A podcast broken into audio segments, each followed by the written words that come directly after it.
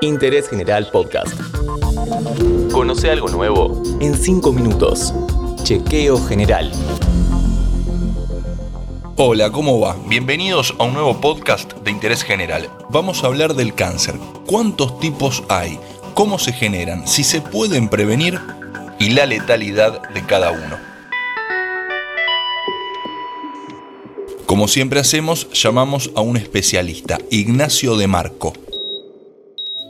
Mi nombre es Ignacio de Marco, soy doctor en biología molecular, trabajo en el grupo INSUD, estoy como gerente de investigación y desarrollo, tengo a mi cargo los desarrollos de moléculas innovadoras, principalmente en oncología.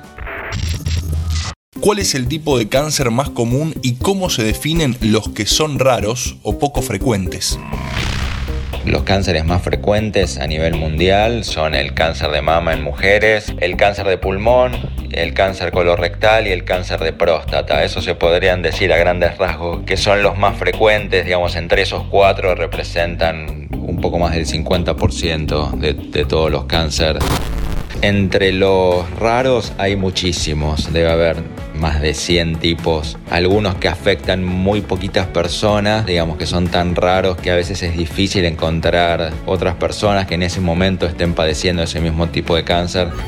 La lista es enorme y también la definición de raro varía de país a país, no es una cosa que sea unificado, digamos, internacionalmente. En Estados Unidos, raro significa un caso en menos de 200.000 personas al año. En Europa se considera uno en 2.000, en Japón se considera uno en 50.000.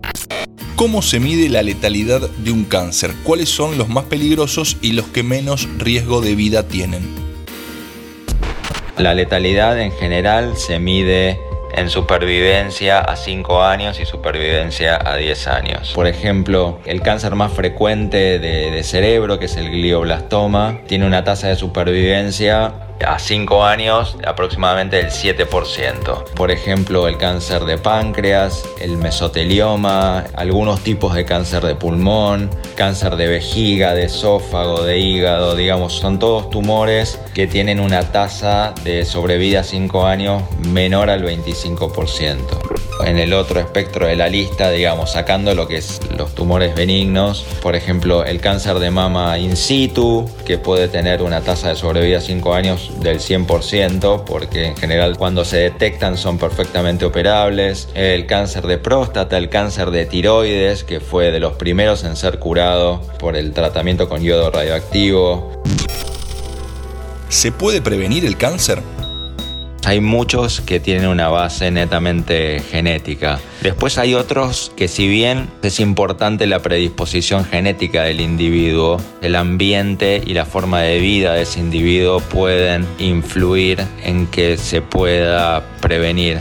Si tenemos que hablar de cánceres que por lo menos en cierto porcentaje son prevenibles, el cáncer de mama, el cáncer de cervix, el cáncer colorectal, si se hacen los chequeos anuales y si llevan adelante una vida sana, en muchos casos son prevenibles. El típico caso de cáncer prevenible, por lo menos en un gran porcentaje, es el cáncer de pulmón, claramente correlacionado el fumar. Otro cáncer en cierta medida prevenible también es el cáncer de piel. ¿Es correcto hablar de la cura definitiva contra el cáncer? Se van dando pequeños pasos que en muchas veces hacen que tumores muy frecuentes o tumores muy agresivos puedan mitigarse y una persona que previamente a, que existía el tratamiento quizás tenía una expectativa de vida de 4 a 6 meses, ahora puede vivir varios años. A lo que uno apunta es a transformar al cáncer en una enfermedad crónica, donde una persona puede vivir toda la vida y una vida prácticamente normal con esa afección.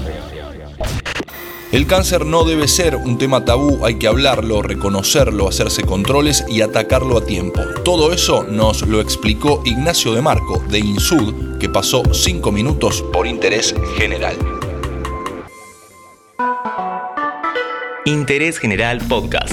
Encontrarnos en Spotify, en Instagram y en interésgeneral.com.ar.